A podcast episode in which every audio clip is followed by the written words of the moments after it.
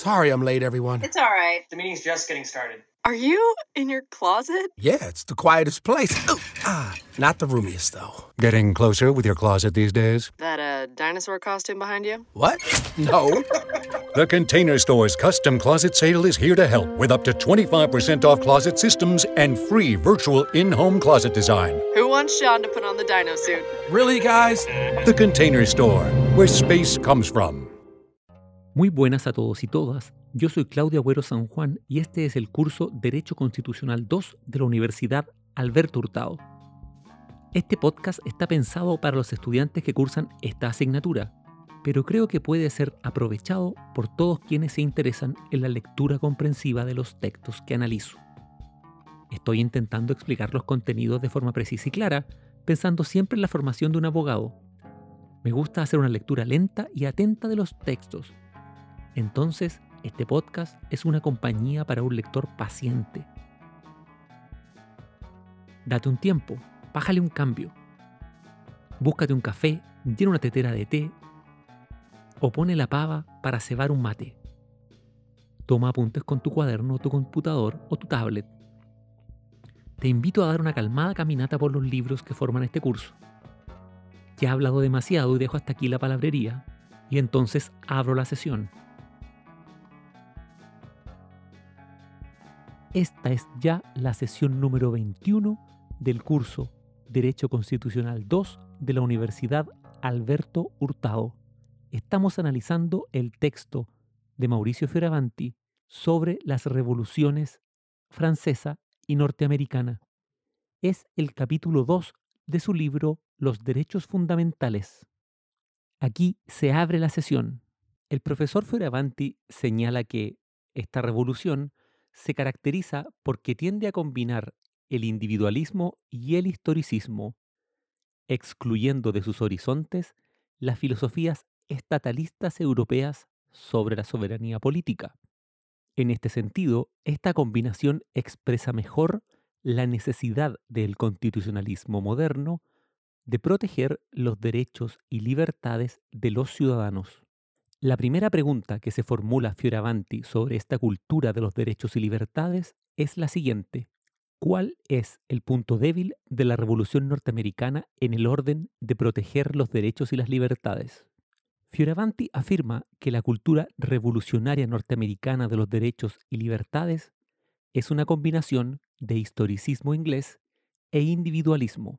Esta combinación de ideologías, modelos o filosofías pone sobre la mesa una muy fuerte diferencia entre la cultura estadounidense de los derechos y libertades y la cultura europeo continental.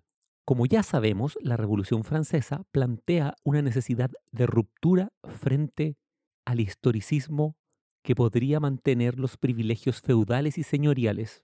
Por eso, la Revolución rechaza todo el historicismo ya que la Revolución norteamericana no tenía ningún antiguo régimen que derribar, mantuvo su vinculación con el modo en que se entendía la política o se entiende la política en Gran Bretaña, el historicismo que desconfía de las revoluciones y que busca cambios sociales de forma progresiva y paulatina. En este sentido, la Revolución norteamericana deja la puerta abierta a la tradición del common law, y esta es una diferencia de entrada muy fuerte con la Revolución Francesa. Entonces, la pregunta que debe resolver quien investiga la Revolución Norteamericana es quién o quiénes son los opresores contra los cuales se levanta cada una de las revoluciones que estamos comparando. En primer lugar, la Revolución Francesa, ya sabemos, tiene por objetivo instalar a un legislador que representa la soberanía de la nación o del pueblo para sustituir todo el sistema político del antiguo régimen. Los opresores, entonces, son los privilegiados de acuerdo al orden estamental establecido por los regímenes señorial y feudal. En el caso de la Revolución norteamericana, hay que revisar los documentos, por ejemplo, la Declaración de Independencia, y además el conocido Stamp Act Congress. En ambos documentos encontramos impugnaciones a disposiciones fiscales que la madre patria en este caso Inglaterra, había impuesto a las colonias. Entonces, el problema político es la legitimidad de la imposición tributaria de la madre patria, sin el consentimiento de los colonos y sin la posibilidad de que los colonos participaran de la vida política en Inglaterra. Este conflicto se expresa en una vieja fórmula inglesa, no taxation without representation, no hay impuestos sin representación, fórmula que en algún sentido está en la base del mismo constitucionalismo británico, cuando buscaba diferenciarse del despotismo de los estados absolutos y construir una monarquía que dialogaba entre el soberano y el parlamento. En este sentido, hay que notar que los colonos se dirigen primero muy respetuosamente al monarca inglés para rogarle que revoque los tributos y recordarle que ellos también son súbditos y como tales viven bajo los preceptos de la Ancient Constitution británica, esto es, el derecho constitucional consuetudinario propio del common law inglés. Y de acuerdo a este modo de organización jurídica, ellos tenían tutelados sus derechos y garantizada la posesión de sus bienes. En algún sentido, nos dice Fioravanti, la protesta originaria en 1795 era un acto de fidelidad a la corona británica, no un real acto de independencia. Entonces, en 1765, ningún colono pensaba separarse de la madre patria, sino en configurar una estructura política confederada, donde el monarca a la cabeza de esta unidad pudiese constituir el gobierno con suficientes asambleas representativas que se distribuyeran en el vasto espacio territorial o geográfico del imperio inglés. Los colonos en el fondo están promoviendo la tradicional fórmula de gobierno equilibrado o moderado propio del historicismo, un gobierno que intenta balancear los intereses en juego que están o que conviven en una comunidad política. Fioravanti nos dice que esta solución no era posible. La madre patria no podría permitir que asambleas precarias, integradas por personas de dudosa procedencia, en el sentido de hijos de ingleses y nativos, por ejemplo, o incluso migrantes de otros países, integraran el sistema de gobierno y se equipararan al antiguo y noble Parlamento inglés. Además, en el modelo constitucional británico de la época, era absolutamente necesaria la presencia de una Cámara alta, la Cámara de los Lords, fuertemente diferenciada de la Cámara de extracción popular, la Cámara de los Comunes. Por motivos obvios, esta distinción aristocrática era imposible de repetir en las colonias. Entonces, las asambleas representativas de las colonias no podrían tener la división de cámaras que distingue al Parlamento inglés incluso hasta nuestros días, ya que la propuesta de 1765 estaba desde siempre destinada a caer en el vacío, la Declaración de Independencia de 1776 no es otra cosa que la consagración de la imposibilidad de continuar viviendo como súbditos del monarca inglés y bajo la protección de las leyes de la madre patria. Por eso, la primera parte de la declaración invoca directamente la doctrina de los derechos naturales individuales y la doctrina del contrato social.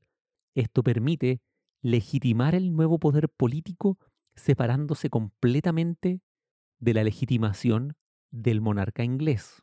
Una segunda consecuencia de este entramado constitucional es la necesidad de proclamar tirano al monarca.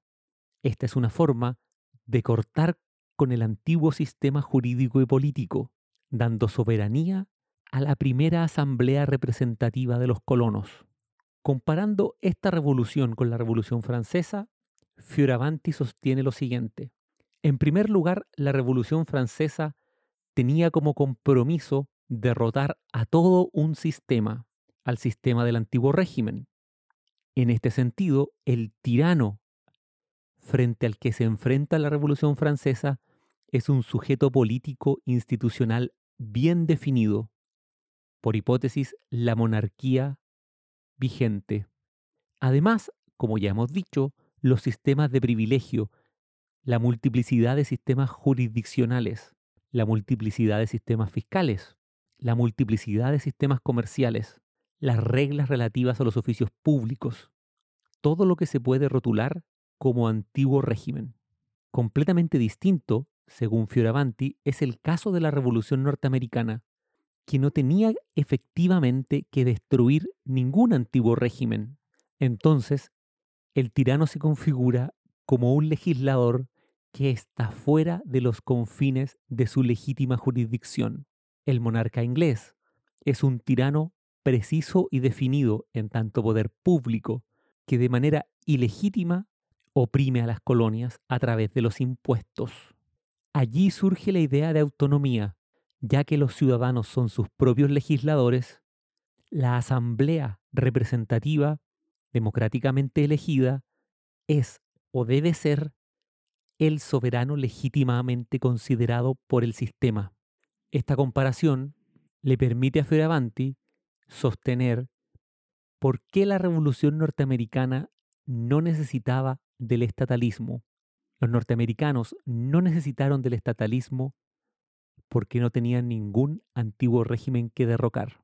Y ya que el tirano era un legislador, necesitaban adherir a la doctrina del individualismo y del contractualismo para reforzar los derechos individuales de los ciudadanos frente a cualquier otro tipo de poder político que quisiera oprimir a la sociedad. Entonces, si la Revolución Francesa confía de un legislador virtuoso, la Revolución Norteamericana desconfía de las virtudes de cualquier legislador y entrega la tutela de los derechos y libertades a la Constitución misma. Entonces, la Constitución ahora tiene poder para controlar el trabajo legislativo. En este punto, nos dice Fioravanti, el historicismo y el naturalismo individualista se acercan hasta confundirse y se convierten en una única doctrina sobre los rights, que establece que siempre los derechos de las personas tienen prioridad por sobre los poderes públicos. Así, la limitación de los poderes públicos se configura como la principal garantía de los derechos fundamentales y surge el sistema que ya conocemos, checks and balance. Ahora bien, la reunión entre el individualismo y el historicismo genera consecuencias. Para Fioravanti, una de esas consecuencias es que la Revolución norteamericana rechaza la idea de configurar un sistema político semejante al inglés, es decir, un sistema en donde el Parlamento es omnipotente. Para restar fuerza al Parlamento usan entonces la Constitución como tecnología que permite limitar el trabajo del legislador resguardando los derechos de los ciudadanos. Así, la Constitución, para los norteamericanos, ya no será una costumbre, sino que será un texto, un texto escrito, orgánico, que el cuerpo constituyente soberano ha querido y como tal puede ser hecho opuesto o puede enfrentar a los gobernantes que han actuado de manera ilegítima es decir, contraria a la Constitución. Naturalmente, aquí surge un problema. Este concepto de constitución necesita de un poder constituyente. Y la tradición historicista inglesa no permite asumir que el pueblo es el poder constituyente. Frente a este vacío surge otro elemento del individualismo naturalista la idea de la preestatalidad de los derechos. Entonces, el individualismo y el historicismo norteamericano no significan lo mismo que lo que significaban en la madre patria. El historicismo se emancipa de la idea de una constitución consuetudinaria. El individualismo, en tanto, se emancipa de la idea de que el Estado moderno es la máxima concentración del imperium del derecho, para acercarse a una noción británica, la defensa de la libertad y la propiedad. Fioravanti nos dice que es importante notar que entre la madre patria, Inglaterra, y Norteamérica hay dos conceptos diferentes de representación política. Para la madre patria, la concepción de representación política hace referencia a que la única asamblea legítima y representativa del pueblo inglés es el Parlamento inglés. El Parlamento, con sus dos cámaras, la de los lores y la de los comunes, representa a todos los súbditos de su Majestad británica, sin importar si ellos hubiesen votado o no por los representantes. La legitimidad de la representación británica no está en el voto, sino que en la representación de las ideologías o de las fuerzas políticas que están en disputa en la sociedad. Los colonos norteamericanos, en cambio, tenían otra visión de la representación política. Para ellos, los representantes son personas concretas que son portadores de los intereses operantes en la sociedad civil, pero que son elegidos más o menos directamente por los ciudadanos. Entonces, en Inglaterra existía una amplia distancia entre la clase política y los representados, mientras que en Norteamérica existía muy poca distancia entre la clase política y los representados. Entonces, las colonias norteamericanas tienen una doctrina que Fioravanti califica de representación explícita de los intereses. Esto es muy diferente a cómo opera la Revolución Francesa.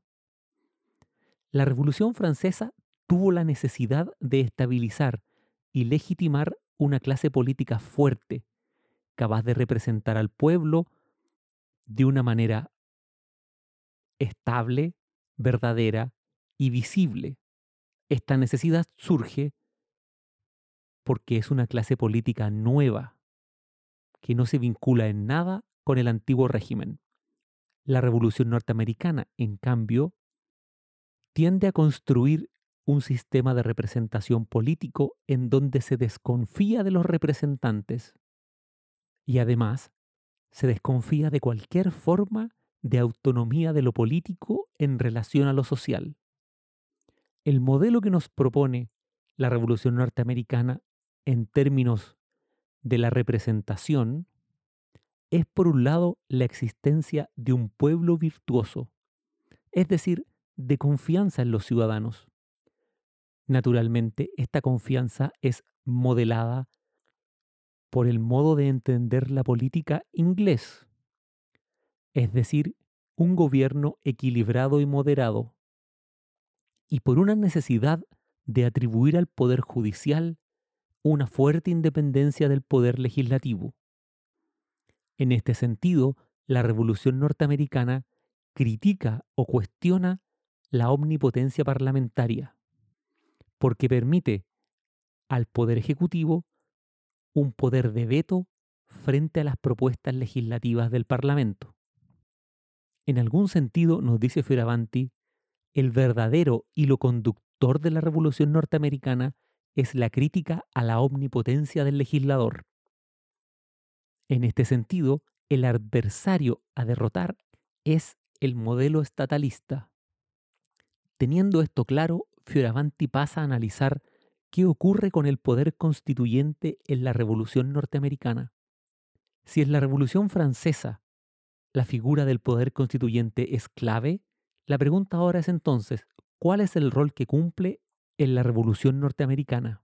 En la Revolución francesa, como ya sabemos, la figura del poder constituyente permite configurar una fuerte competencia al pueblo y a los representantes de las asambleas primaria o de base que configuran todo el nuevo ordenamiento de gobierno que surge a partir de la revolución.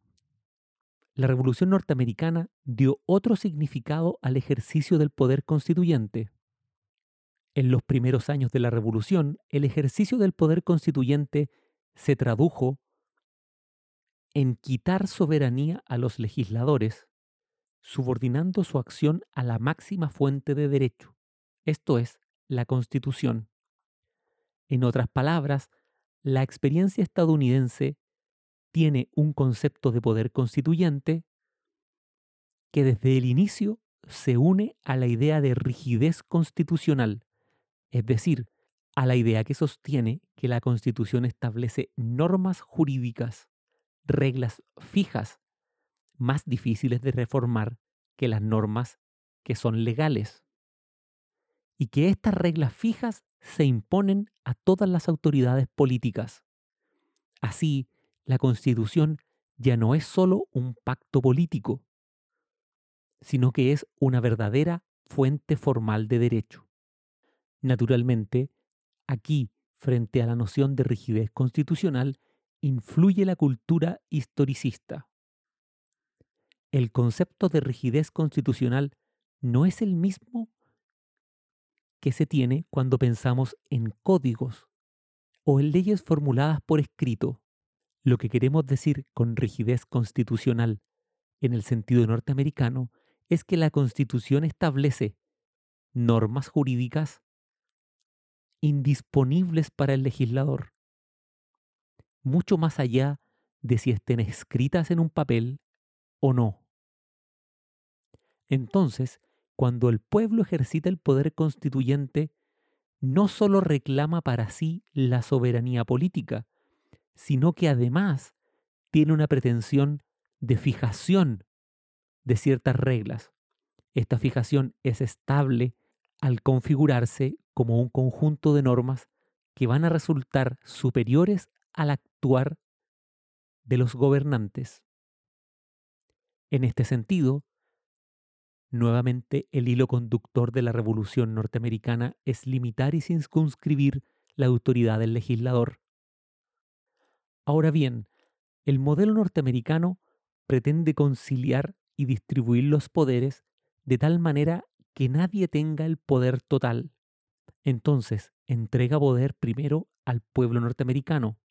Luego, no entrega soberanía al legislador, ya que la constitución está diseñada según el sistema de frenos y contrapesos, checks and balances. Y entonces, los controles recíprocos no permiten la existencia de una cúspide en la pirámide del poder político, sino que todos los poderes están autorizados por la misma constitución y están en equilibrio entre ellos. Esto permite que el principio fundamental del sistema sea el control del gobierno con fines de garantía de los derechos de las personas. De algún modo, nos dice Fioravanti, esta es otra forma en la que se expresa la ideología británica de un gobierno equilibrado y moderado. Ya no se trata de representar en el Parlamento a todos los estamentos de la sociedad, sino que de una técnica específica de control, intervención y veto que permite que no exista una suprema potestas en el gobierno. Esta técnica del checks and balance no estuvo presente en la Revolución Francesa. Y entonces no hay punto de comparación aquí. En relación al poder judicial, los norteamericanos tuvieron que enfrentar dos ideologías. Por un lado, la idea del juez funcionario estatal y por otro lado, la idea del juez aristócrata. El primer modelo es el modelo francés, el segundo modelo es el modelo inglés. En el primero, el juez funcionario está estrictamente limitado a aplicar la ley. No puede, de acuerdo al mito de la Revolución Francesa, producir nuevo derecho. El segundo, obviamente, es un juez que sí tiene poder de crear derecho nuevo y cuyo poder afecta la certeza jurídica. La conclusión de esta comparación para Fioravanti es que ambas revoluciones tienen ventajas y desventajas. Pero la revolución, que principalmente defiende los derechos fundamentales y limita el poder político, es la revolución norteamericana. Naturalmente, ambas tienen puntos débiles. El punto débil de la revolución francesa es la garantía de los derechos. La Revolución norteamericana, en cambio, tiene su punto débil en una concepción demasiado pobre de los deberes que fija el constitucionalismo moderno a los ciudadanos. Otro punto de diferencia importante que nota Fioravanti al finalizar el capítulo es que la filosofía de transformación social de un futuro más justo está más vinculada a la Revolución Francesa que a la norteamericana. Los revolucionarios norteamericanos realizaron, a juicio de Fioravanti, una constitución que es un lugar más de competición entre los individuos y las fuerzas sociales y políticas para construir un proyecto común de futuro. Se trata entonces de un espacio deliberativo, pero no de una promesa unitaria de un nuevo futuro. En este sentido, la Revolución Francesa genera una ciudadanía más activa que la Revolución Norteamericana. Entonces, Fioravanti cierra el capítulo preguntándose, ¿qué es mejor? ¿Un constitucionalismo rigurosamente antiestatalista y exclusivamente dirigido a garantizar los derechos con instrumentos típicamente jurisprudenciales o un constitucionalismo que quiera inspirar y dirigir más ambiciosamente con sus principios las transformaciones del futuro, que quiera promover derechos y no solo reconocerlos o garantizarlos, como los derechos sociales, por ejemplo, aceptando así conscientemente la posibilidad de tener que transitar alguna forma de estatalismo.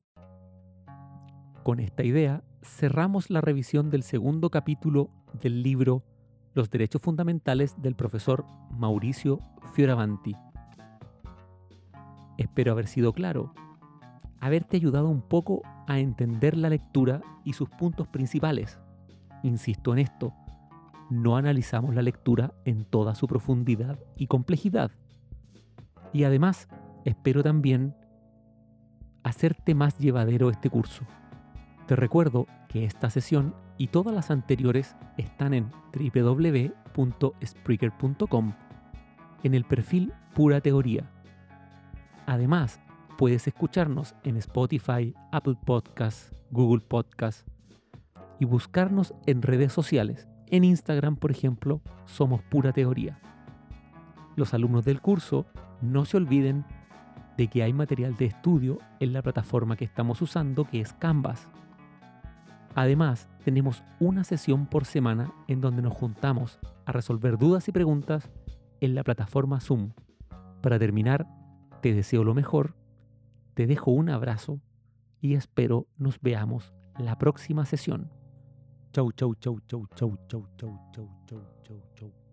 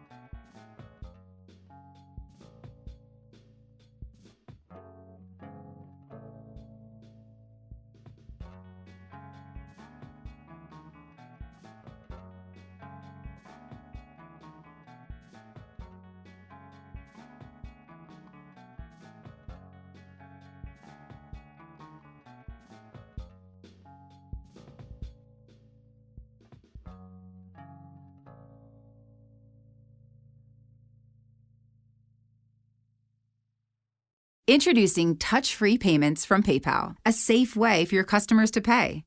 Whether you're a market seller, I'll take two tomatoes and a cucumber. poodle pamperer, piano tuner, or plumber. Signing up to accept touch free payments for your business is easy. Simply download the PayPal app and display your own unique QR code for your customers to scan. Touch free QR code payments. No seller fees until 2021, not applicable to PayPal here transactions. Other fees may apply. Shop safe with PayPal. Introducing touch free payments from PayPal, a safe way for your customers to pay. Whether you're a market seller, I'll take two tomatoes and a cucumber. poodle pamperer, piano tuner, or plumber. Signing up to accept touch free payments for your business is easy. Simply download the PayPal app and display your own unique QR code for your customers to scan. Touch free QR code payments. No seller fees until 2021, not applicable to PayPal here transactions. Other fees may apply. Shop safe with PayPal.